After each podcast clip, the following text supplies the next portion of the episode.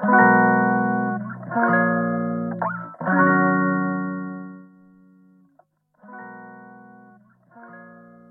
日じゃない。一人社長の声ログ、ちょっといろんな配信が混ざってますね。この配信では、株式会社ジャパソンを一人で運営している私から、日々の気づきだったりを適当に配信する番組です。今日のテーマは、できることから一つずつ焦らず行こうです。できることから一つずつ焦らず行こう。で、ちょっと配信に間が空きました。昨日実は同じ、全く同じテーマで撮ったんですけど、まず撮ろうとした瞬間に OBS っていう私が使っている収録ソフトが落ちて、エラーで落ちて動かなくなってパソコンがフリーズし、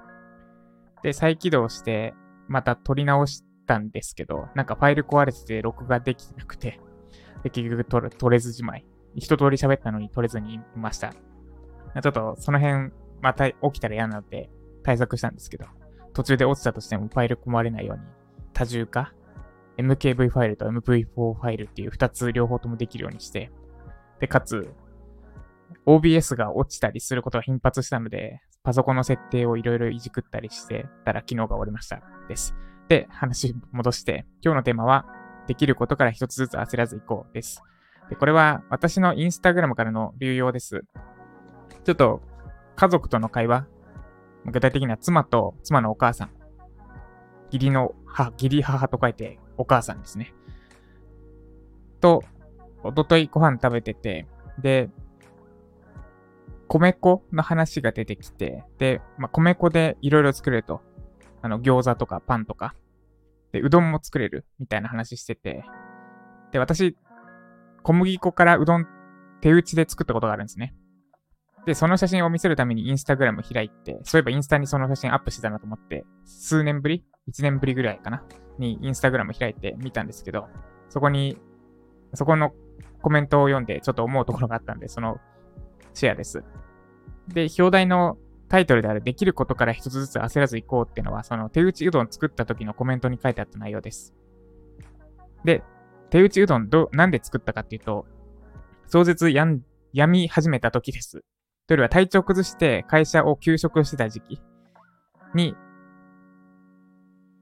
もう辞めるってほぼ決めてたのかな、多分。そうだな、多分。に、体調崩してた時パソコン見ることもできなくて、なんかもう見てたら気持ち悪くなっちゃって、で、本も文字酔いするというか、本当にひどい時は肉屋行って肉を選んでる時に、なんか視界がブレたんですよ。その肉の、肉 100g 何円とかっていっぱい貼ってあるじゃないですか。その情報量によって気持ち悪くなって、で、肉も買えないのか俺はって絶望したんですけど、まあ、そんな状態になっちゃってたから、なんかもうアナログなことやるしかなくて、で、手打ちうどん作りましたと。で、その時の写真が今回のアイキャッチ画像です。と、それに合わせてコメントも読み上げます。私が、えー、ちなみに2019年5月7日ですね。4年前。4年とちょっと前。4年と5ヶ月前ぐらいに投稿した内容です。PC 触れない、本も控えめ、何して休めばいいねん。というわけで、手打ちうどん作ってみた。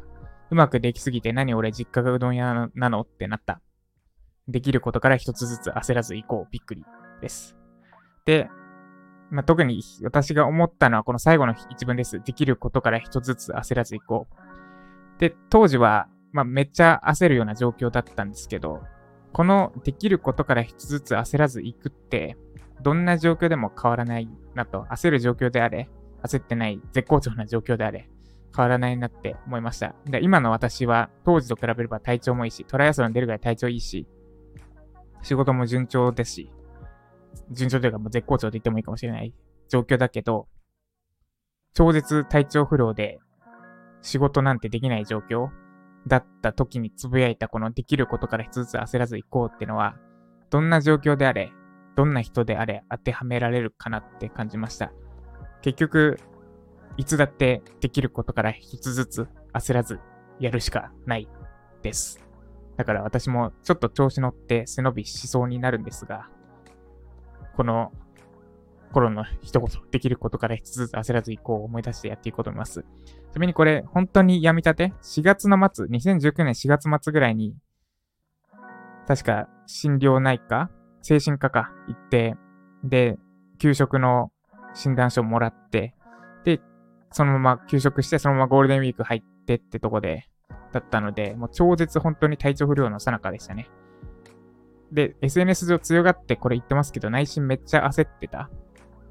し、夜寝るのも、夜も寝つけなくて、やばいことになった時期ですね。まあでも、うどんがうまくできて、どんな気持ちだったのか忘れちゃいましたね。当時私日記書いたんですけど、引っ越すタイミングかなんかで、読み返した時に、あ、これちょっともうあってもしょうがないな。暗いことしか書いてないなって言って捨てちゃったんですよね。でも今思えば、あの時のあのドロドロした感情って結構大事だったというか、定期的に思い出して、思い出すことに価値がある、こんな状況だったんだなってのを私自身が思い出せるし、他の人が、まあ、例えば休職とかしたり、なんか、ちょっとやばい状況になった時に、その状況を、私もそういう状況だったことをリアルに思い出せるというか、ちょっと感情が近づけるので、そのノート取っとけばよかったなってとこなんですけど、まあ捨てちゃいましたと。話それましたが、今回のテーマというか、伝えたかったことはそれだけです。できることから一つずつ、どんな状況か知らないし、知らないですけど、やることは変わらなくて、できることから一つずつ焦らず行きましょう。でした。じゃあコメント返しです。ちょっと間空いちゃってすいません。そしてコメントの返しの準備しなかったのでちょっとお待ちください。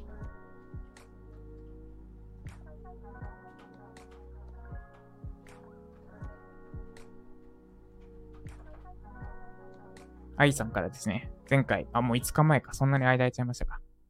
です。こんにち、愛さんから、こんにちは。責任を取ってポジションを取ることが信頼を得ることにつながる。本当にそう思います。そうっすね。で、ライジャポを選んだのは、その信頼を感じたからです。ありがとうございます。めっちゃ嬉しいです。普段仕事をするとき、自分の発する言葉には責任があると常に心に置いて仕事しています。これを忘れると患者さんはもちろん、職場のスタッフ間でも信頼関係は築きません。家族でも子育てなんかは特にそうなんじゃないかなと思います。そうっすね。あの、言葉には責任ありますよね。で、特に最近気をつけてるのが、なんか約束しないってことです。約束は守るってのと、安易に約束しないってことめっちゃ簡単なやつで言うと、ユーデミーとかで、ついつい、これは後ほど解説しますって言いたくなっちゃうんですけど、それを覚えておかないと忘れるんですよね。だそれ言ったからには解説すべきだし、で、変に、あ、後ほど解説しますとか、後ほどなんちゃらって、まあ、言わないっていうのはテクニックになっちゃうけど、安易に言うべきじゃないなっていうのは意識してます。なるべく、あ、後であれしますねとか言わない。後でじゃなくて、今やるか、言わないか。もしくは後でやるって言ったなら絶対に必ず後でやるか。ですね。です。私もその辺は意識します。あと子供もそうですね。後でやろうねって言ったら絶対後でやるし、明日食べようねって言ったらちゃんと明日食べて、明日こっちから話しかける。向こうから食べたい、パン食べたいとか言われたとしても、言われなかったとしても、前日にパンは明日食べようねって約束したんだったら、ちゃんと翌日パンをこちらから差し出す。とかってのが言葉に責任持つってことなんですかね。です。で、ウェブライターとして仕事をするならなおさらそのことを忘れないようにします。そうですね。言葉を扱う仕事ですからね。忘れないようにしたいですね。初めて Web ライターワードの記事を見たとき驚きました。他の記事はどれもほぼ不要だと言ってるのに、ジャパソンさんの記事は必要と言い切って1位だったからです。今なぜ1位なのか理解できます。そうですね。これは、もともと私の記事出す前、ほぼ全員が不要って書いてあったので、で、そこに上位取るためだけであれば、その上位のラインナップに並ぶだけであれば、絶対不要って言った方が上位取りやすいんですけど、なんか意見合わせて記事書くなら意味ないので、意味ないというか、まあ、上位取ってアクセス集めるだ、アクセス集めるを目的にするんだったらそれでいいんですけど、そうじゃなくてその先を考える。アクセス集めた先、まあ、商品買ってもらうとかファンにもら、なってもらうとか考えたら、絶対に迎合する必要はなくて、上位記事に。そうじゃなくて、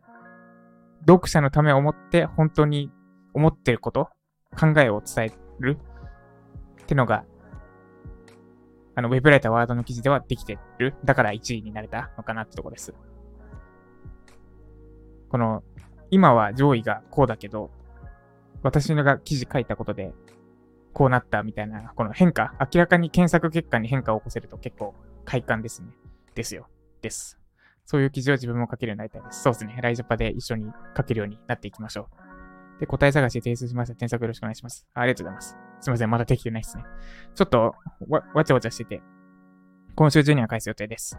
で、土曜の公開添削は、あれですね、仕事だったけど参加いただいてありがとうございました。あの、ライジャパも、ていうかこれから絶対、動画って一周回って、ライブに帰ってくると思ってて、むしろ、なんだ、オフラインでの交流とか、あの、直接会うことに近いコンテンツが今後一周回って求められるようになってくる。